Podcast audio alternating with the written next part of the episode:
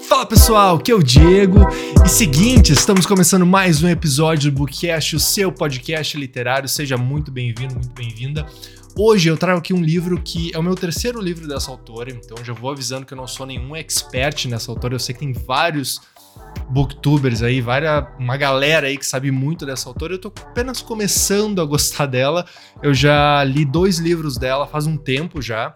E eu fui meio que no hype da adaptação cinematográfica que tá sendo lançada agora, que na verdade já foi lançada na semana passada desse livro e dessa história no caso, e eu fiquei muito interessado em ler ela porque eu já curti os outros livros que eu li dela. Na verdade, eu li três livros, agora que eu lembrei. Eu li três livros, esse é o quarto livro que eu tô lendo dela. E eu gosto muito do tipo de leitura que ela proporciona, o tipo de história, né? Uma história de mistério clássica, você já viu aí o título do, do episódio e é o nome da autora, obviamente. Alguns chamam ela de Rainha do Crime. E ela realmente é a rainha do crime, porque pelo, pelo, pelas histórias que eu tô lendo, ela sempre me pega desprevenido, ou seja, eu nunca consegui, até no quarto livro, eu não consegui ainda descobrir quem é o assassinato antes mesmo de, dela, enfim, revelar pela história, né? Então isso faz com que ela realmente consiga manter o mistério até o final. Então, Uh, o quarto livro dela que eu tô lendo aqui, não sou nenhum expert nessa autora, eu tô curtindo muito uh, conhecer esse tipo de. Não só a autora, mas esse tipo de escrita também. Eu venho lendo outros livros de mistério, de suspense, eu tô curtindo bastante. Eu tava mais na pegada do terror, para quem acompanha aqui o Bookcast sabe, e agora eu tô me interessando mais por esses livros de mistério. E deixa eu passar a ficha técnica desse livro aqui e depois já passo um pouco do resumo da história e a minha opinião sobre, né? Uh, antes de mais nada, muito obrigado pela audiência. Se você não me segue aqui no Spotify, por favor, me siga. E também a gente está no YouTube em vídeo e uh, no Instagram, arroba Diego Sgon. E logo a gente vai ter novidades no Instagram. Vou criar uma conta específica para o podcast para vocês seguirem lá e eu vou colocar tudo de livro que, que eu tenho lá. Beleza? Deixa eu passar a ficha técnica desse livro aqui para vocês. O nome do livro é Morte no Nilo. Então, para quem está assistindo no YouTube aqui, eu tenho essa edição aqui, que é inclusive da HarperCollins, uma edição de, enfim, de capa dura. Esse é o famoso recebidos pago. No caso, eu paguei para receber isso, então é uma edição bem bonita. Uh, a autora, obviamente, Agatha Christie, já está no título aí. O ano original de publicação, isso que, que, eu, que eu fico pirado da cabeça, assim, 1937. Essa mulher escreveu essa história em 1937 e há quase 100 anos a história tem. Então, uh, da, depois de 90 anos, essa história ainda está sendo adaptada para o cinema. Então, dá para entender que é um, é, um, é um tipo de história muito relevante. E por que, que ela durou tanto tempo? Né? Porque 90 anos depois ainda tem gente uh, lendo como eu, e ainda tem gente adaptando essa história para o cinema, como uh, Hollywood, no caso. Então, isso, isso mostra a relevância que essa autora tem no meio literário, né? No, no, no meio, enfim, no meio de histórias, né? No meio de. de uh, sendo contadora de histórias de mistério, né? A editora é a HarperCollins, então pelo, pela história, teve várias editoras, mas nesse caso aqui eu tenho a edição da HarperCollins. E o livro contém 318 páginas, de novo, 318 páginas nessa edição aqui que eu tenho da, da HarperCollins, beleza? Então, assim, o resumo do livro, deixa eu contar para vocês o que, que acontece. Obviamente tem assassinato, porque onde tem Agatha Christie tem assassinato, mas qual é a história? Né? A história a protagonista, vamos dizer assim, é a Lynette Doyle, a Lynette Ridgway, na verdade. Antes de ser casada, ela é a Lynette Ridgway. Quem é a Lynette Ridgway? Ela é uma, uma menina, dá para dizer, ela tem seus 20 e poucos anos, não sei se o livro especifica, mas ela é uma menina bem nova. Já tá na maioridade, mas enfim, bem nova. E ela tem uma herdou uma grana muito grande do avô dela de negócios do avô dela. Então ela tem uma, uma grana muito grande, ela faz parte da alta sociedade então ela é bonita, ela é inteligente, tem uma galera que tem inveja dela, que tem ciúmes, enfim, tem uh, um círculo em volta dessa pessoa que faz com que ela se sinta empoderada e se sinta dona do seu próprio negócio, enfim, faz parte da alta sociedade. E a Lynette Doyle, Lynette Ridgway, na verdade, ela se casa com o Simon Doyle. Quem é Simon Doyle? É um cara que não é rico, não faz parte da alta sociedade, então vamos dizer assim, é totalmente o oposto da Lynette Ridgway. Então é, é, meio que aquela famosa história da pessoa com dinheiro que acaba casando com alguém que não tem tanto dinheiro assim. Então a Agatha Christie coloca esses dois, esse casal, né, meio improvável, o casal, a moça da alta sociedade com o rapaz não tão da alta sociedade, assim, é um trabalhador normal, então uh, se une essa, esse casal e esse casal é o, meio que o casal protagonista dessa história. O que que acontece? Esse casal, depois de casado, ele decide fazer uma lua de mel, fazer uma viagem pelo Rio Nilo. Então eles vão pelo Rio Nilo ali, eles entram num cruzeiro e vão pelo Rio Nilo passando por algumas cidades, enfim. A Agatha Christie faz todo o trabalho de colocar a paisagem ali bastante no livro, e isso faz com que até a própria paisagem, o próprio Rio Nilo, seja um personagem, né? Isso é bem interessante. A Agatha Christie, do, dos livros que eu li dela, esse é o meu quarto livro, ela sempre traz isso, né? O, o ambiente onde a história se passa acaba sendo um personagem. Nesse caso aqui, do Rio Nilo, ele acaba sendo um personagem muito ativo, assim, não só para setar o, o, o, contexto do, do enfim, do, do ambiente, mas uh, coisas acontecem dentro do Rio Nilo. Vou deixar assim para não dar nenhum spoiler, tá? Enfim, esse casal ele vai, ele depois da, de se casam, eles vão nesse cruzeiro e em determinada noite a Lynette Doyle, que Antes era Lynette Ridgway, mas depois do nome de casado fico, uh, herdou o nome do, do marido, né? Então Simon Doyle virou Lynette Doyle. Ela aparece depois de uma noite morta na cabine dela, na cabine que ela estava, enfim, dormindo, ela aparece morta. E ninguém sabe quem fez. Ninguém sabe quem fez. Coincidentemente, dentro desse cruzeiro tá um dos está um dos tá é muito analfabeto. Está um dos personagens talvez o personagem mais relevante da Agatha Christie, o Hercule Poirot.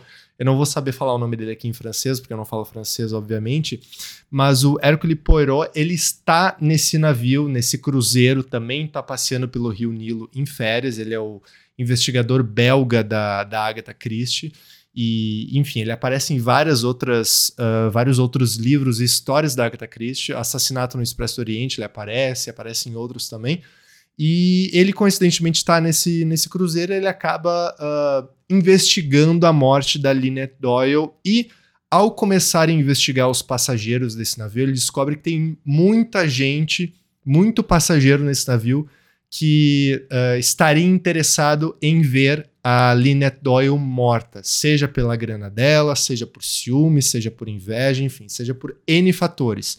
Então, é, essa é o resumão da história, né? O casal com a pessoa da alta sociedade, com o rapaz não tão da, da alta sociedade, vão num cruzeiro, a moça acaba morta e o Hércules Poirot tenta descobrir o, quem matou, né? Se, se, se, os passageiros em volta da cabine uh, ouviram alguma coisa, que ela foi morta com. Eu não vou dizer como ela foi morta, tá? Porque também é spoiler para como é que ela foi morta? O Hércules ele acaba investigando, tá? Quem são os passageiros? Ele acaba descobrindo um monte de, de podre dos passageiros. Por que, que eles estavam no mesmo navio que a Lynette e o Simon Doyle, né? Antes mesmo da, do assassinato acontecer, o Hércules Poirot já começa um, a perceber assim um comportamento estranho da Lynette Doyle e do Simon Doyle. Então, uh, antes mesmo do assassinato acontecer, ele acaba meio que não querendo, mas já investigando aquela situação, né? Pô, estranho, né? Aquela moça da sociedade casando com alguém uh, com não tanta grana assim, algo que, que inclusive na época era mais estranho ainda, né? Hoje já não é tão estranho assim, mas enfim. Desculpa. Então, esse é o resumão da, da história. A Linetoy aparece morta, é, vários personagens no barco são um suspeito, e a grande questão é quem matou Lynette Doyle. Esse é o trigésimo romance da Agatha Christie, ela já era é, renomada. Uh, essa, essa história ela foi escrita originalmente para como sendo uma peça de teatro, depois virou uma história, virou um livro. E esse é o 17 livro, 17 história com o Hércules Poirot. Então, é, esse, como eu falei, né, o cara é um dos, talvez o personagem mais renomado da Agatha Christie, e ele tá aqui, 17 história. Uh, o assassinato, ele na verdade, ele demora para acontecer, porque, assim, ó, o assassinato ele não é spoiler, tá? Ele tá aqui atrás do livro. Ó. Se tu lê aqui o textinho, dá um pause aí, tu lê o texto, vai dizer que a Lynette Doyle aparece morta eventualmente um dia. Então, eu já fui no livro sabendo que ela ia morrer, sabendo que ela ia morrer. Então, assim, o assassinato ele demora a acontecer. Eu até entendo o porquê da demora, porque o, a Agatha Christie ela decide uh, falar de, dos vários personagens que estão dentro do navio e as possíveis motivações dele. É assim que se faz um livro de mistério, vários personagens. Porque se tu for colocar num livro de, num livro de mistério dois ou três personagens, de nada vai adiantar, né? Não, não tem muito. Tu, tu vai descobrir na segunda, terceira página quem é o assassinato, porque tem pouco personagem para te. Enfim, para te deduzir quem é. Então, é, é, meio que típico, assim. Nos outros livros que eu li da Agatha Christie também, tinha vários personagens. Em algumas partes eu me senti meio perdido com tanto personagem assim, mas a, Agatha Christie faz um belo trabalho de colocar características bem marcantes nesses personagens. Então fica fácil tu identificar quem é quem. Ah, essa é a, é a mãe daquele rapaz. O rapaz trabalha com aquela pessoa.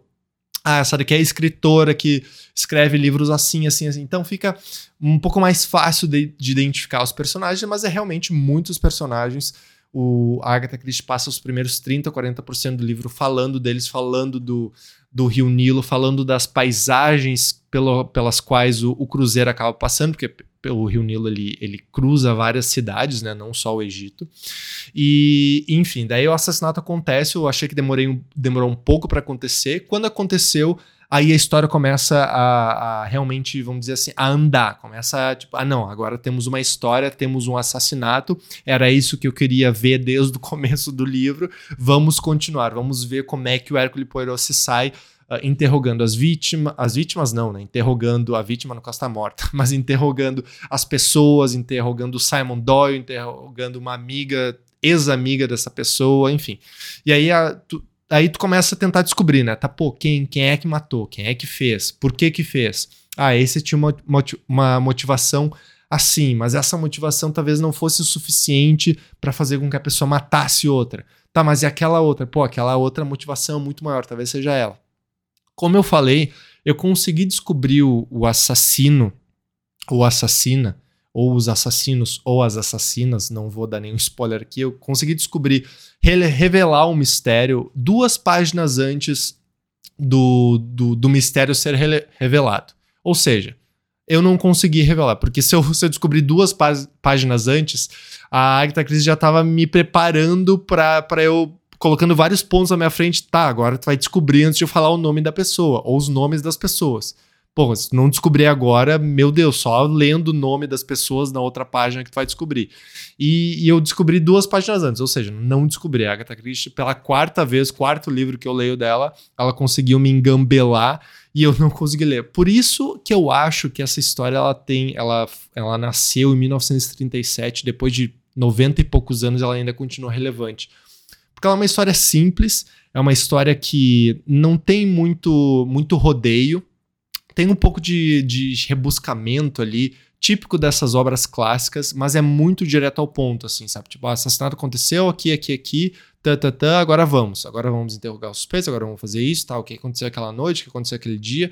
É muito direto. Então, acho que pela simplicidade dessa história e talvez das histórias da Agatha Christie, ela tenha se tornado a própria rainha do crime, como eu falei lá no começo. Ela é conhecida como a rainha do crime por causa disso. Histórias simples que conectam com o leitor e fazem com que o leitor tente descobrir quem matou quem e por quê, sabe? Eu acho que esse é o grande trunfo dos livros de mistério. É, por exemplo, ah, o leitor tentar descobrir. Se tu começa a ler o livro e tu já sabe do, de quem matou quem e por quê, aí o livro acaba se perdendo, sabe? Até por isso que eu acho que esses livros de mistério, pelo menos nesse momento, para mim, eles não têm muito apelo de, de releitura, porque tu já sabe o que acontece. Então, o grande trunfo da história é o, é o spoiler, é, o, é uma página específica onde aparece o nome do assassino.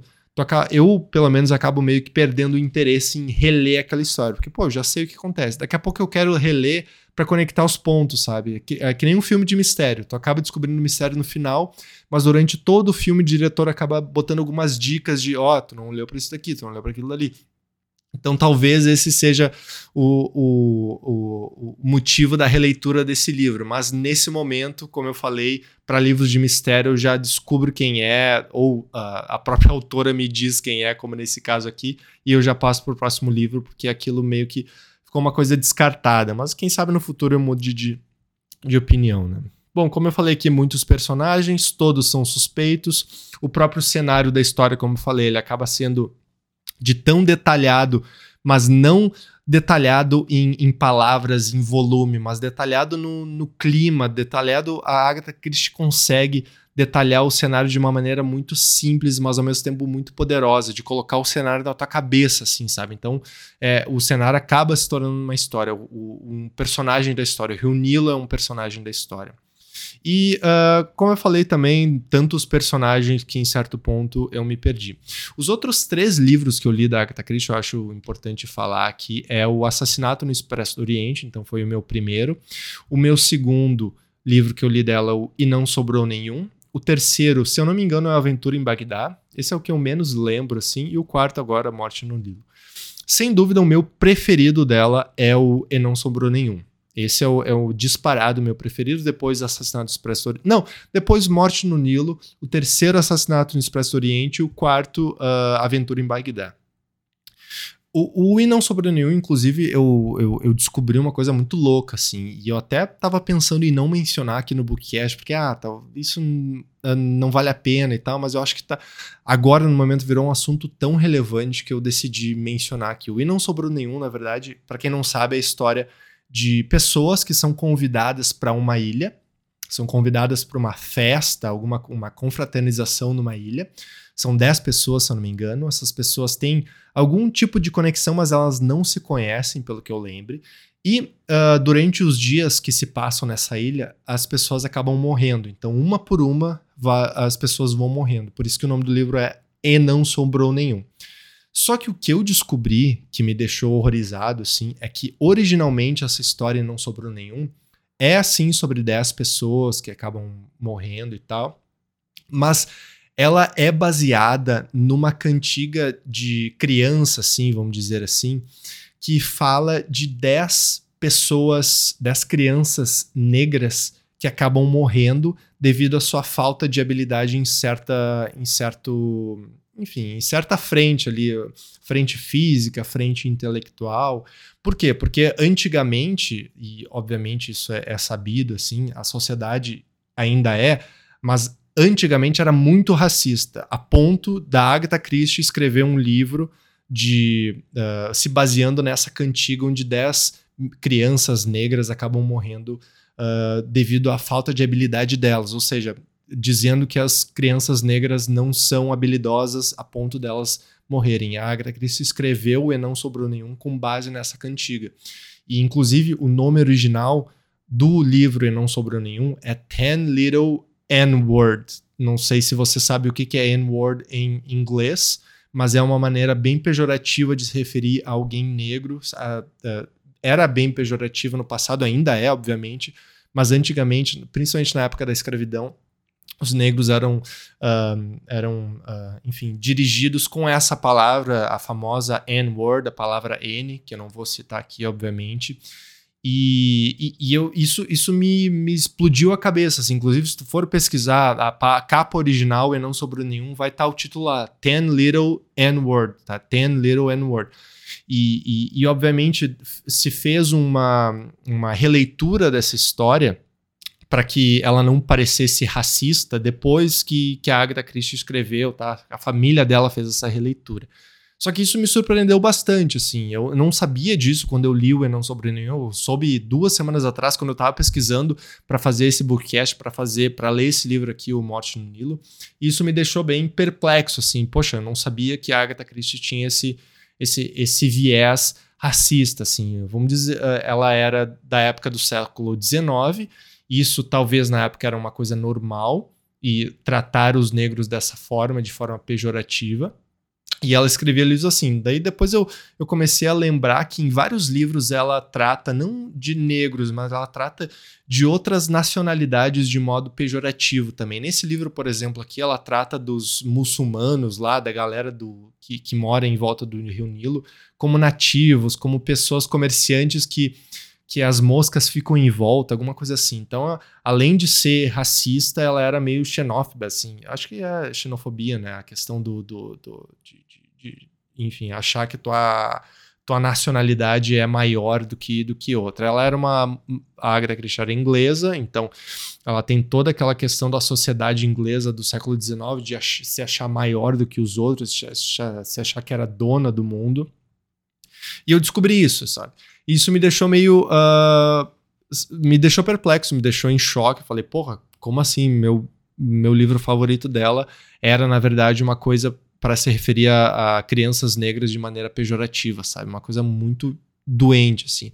Aí eu li vários artigos na internet que falavam assim: ah, porque a Agatha Christie era um produto do seu tempo e não dá para julgar e tal. Tudo bem, mas se for pensar, analisar, um senhor de escravo que era dono de escravos também era produto do seu tempo, assim como outros. Mesmo assim, não, ele não deixa de ser um senhor escravo, ele não deixa de ser um, um, uma pessoa racista a ponto de, de ter escravos, por mais que ele seja um produto do seu tempo, sabe?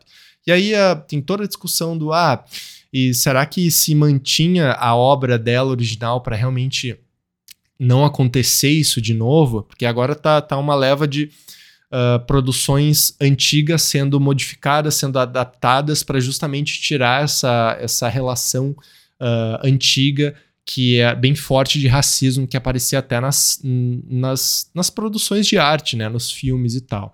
Tem uma galera que fala que sim, tem que tirar para se adaptar aos tempos modernos, mas tem outra que eu até concordo que luta por não tirar isso para a gente não esquecer como era no passado, porque se a gente tirar essas coisas e esquecer como era no passado, eventualmente a sociedade vai cometer isso de novo, como já está acontecendo. Então, para quem não sabe, o racismo, a extrema direita virou assunto, está em efervescência ao redor do mundo.